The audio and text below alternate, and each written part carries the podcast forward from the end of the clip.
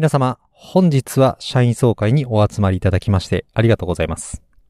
誠に僭越ではございますが、私山崎より、皆さんを代表いたしまして一言ご挨拶をさせていただきます。Daily Yamasaki.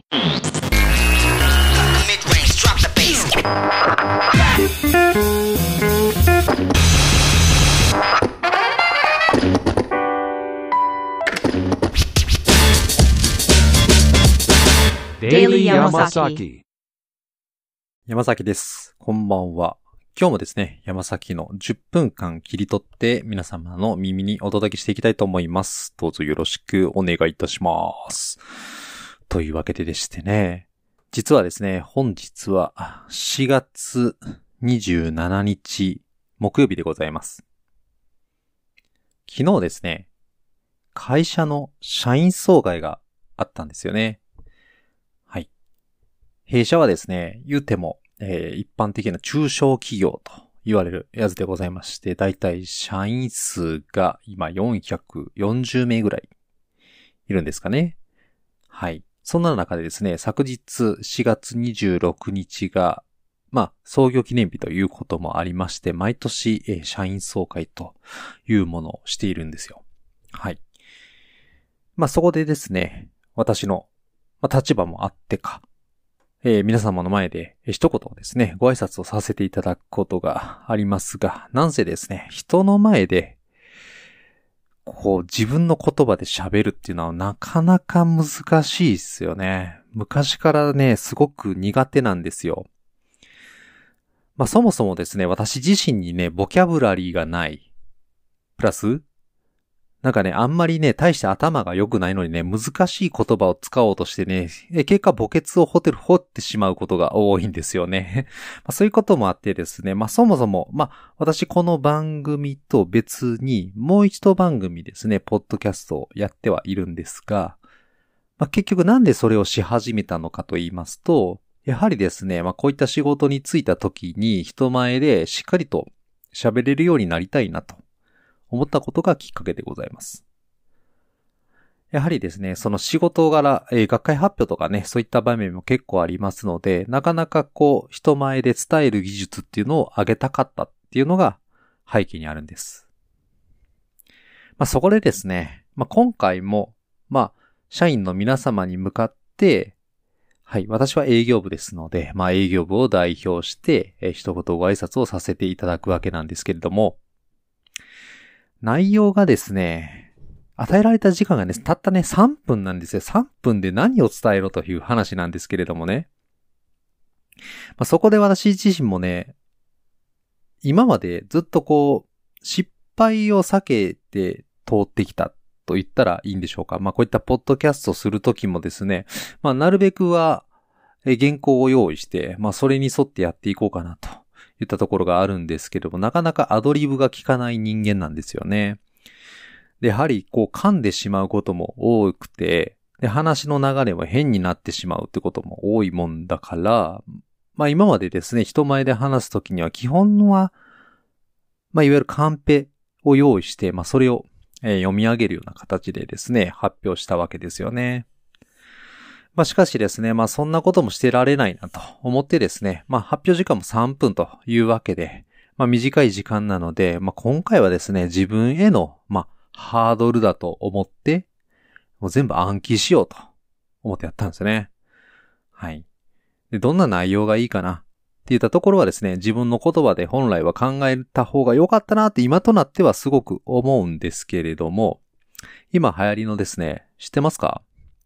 あの、チャット GPT さんにね、文章を考えていただいたんですよ。いや、それがもう、すごくね、感動的な雰囲気をね、作り上げてくれたんですけどね、もう中身全くないんですよね。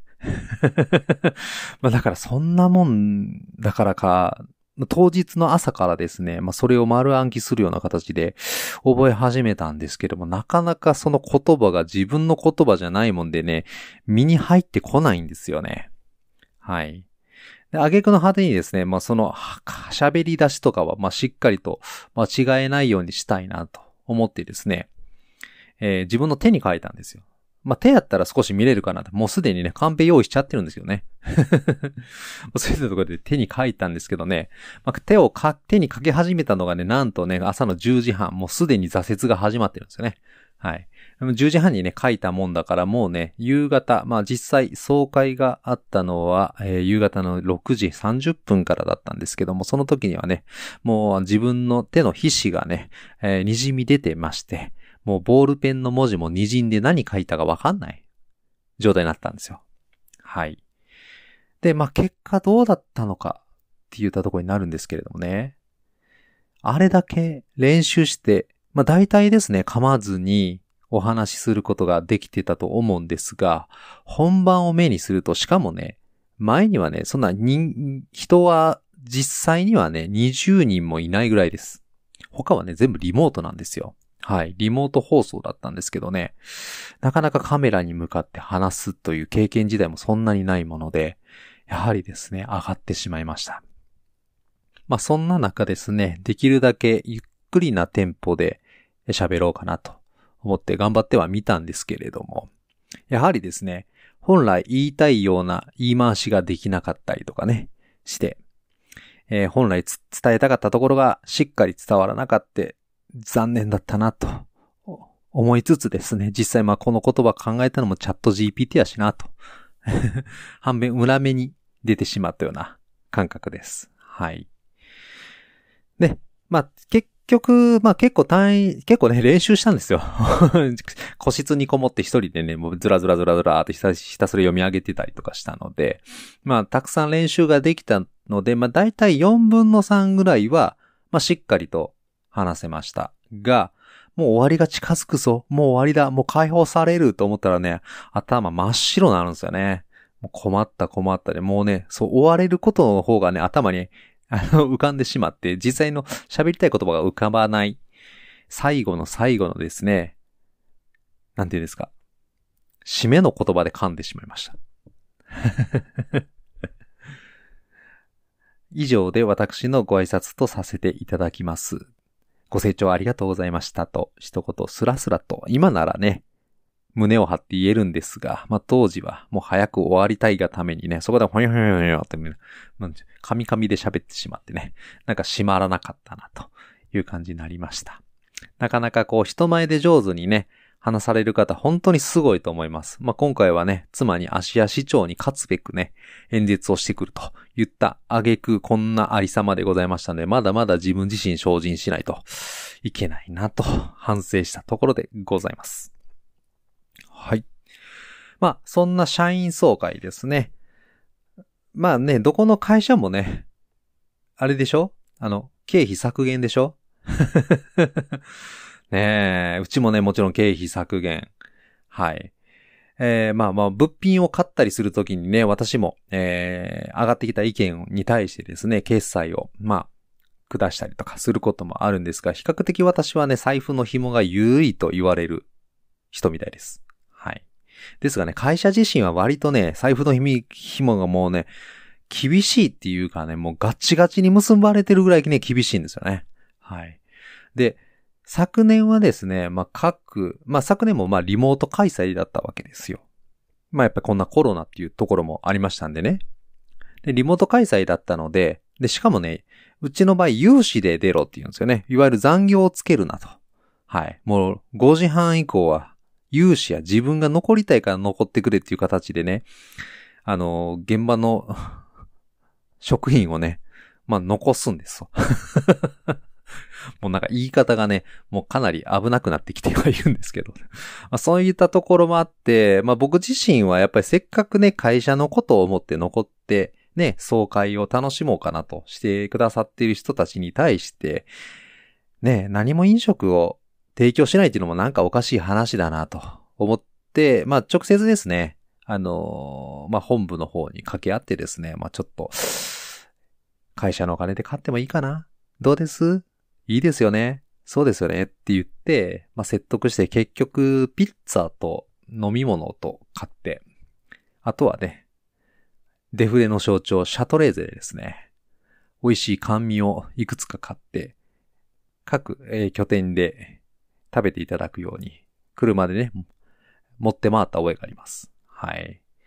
そうするとですね、それのね、経費のね、計算がめんどくさかったみたいなことがね、まあ、経理の方が言うんですわ。それはね、経理がね、言うてるのはね、めんどくさいっていうよりはね、そんなお金を買ってつ、に使ってもらったら困るって言ったところをね、僕に言いたかったんやと思うんですけどね、今回に限っては先にね、飲食を用意されてたんですよね。はい。まあ、それがですね、ピッツァとか、オードブルとか言うんであればねですね、まあ、それこそ、まあ、ちょっとご飯がてら、か社長の話もしっかりと聞きたいなと言ったところで参加のね、意思が固まるような食事になればですね、私も何も言うことはありません。え実際に用意されたのはですね、もうマジでね、駄菓子なんですよ。はい、これ、ここの分、これここの分って言って渡されたのが、もうなんかね、入ってるのがね、柿の種とかね、カントリーマームとかね、ルマンドとかね、そう、ハッピーターンとか。こう、なんて言うんですかね。子供が買わないけど大人が買うようなお菓子をこう寄せ集めにして、しかもそれをね、なんかジップロックにギッチギチに詰めたやつをですね、各拠点に置いてきてくれみたいな感じで私渡されたんですよね。もうこれ袋開けた瞬間、いやもうこれね、逆に渡せんわ、言うて、言うたんですけどね。いやもうこれは今年はこれでいくみたいな感じでね、よくわからない自信のともにね、渡されたわけですよ。はぁと。はい。まあ、その袋にはね、付箋ついてましたよ。いつもありがとうございます。ほんの気持ちでございますが、皆さんで召し上がってください、みたいな感じで書いてあるけど、ほんま気持ちもクソもねえなと思いながら その袋見てたわけですよね。はい。というわけでですね、まあ、それも渡しつつ、まあ、結局はですね、ポケットマネーを出して、まあね、もちろん現場の皆さんすごく頑張っていただいているところもあって感謝感激もございますんでね。まあ少しぐらいはいいかなといったところで、まあピッツァ買ったりとか、えー、去年通り、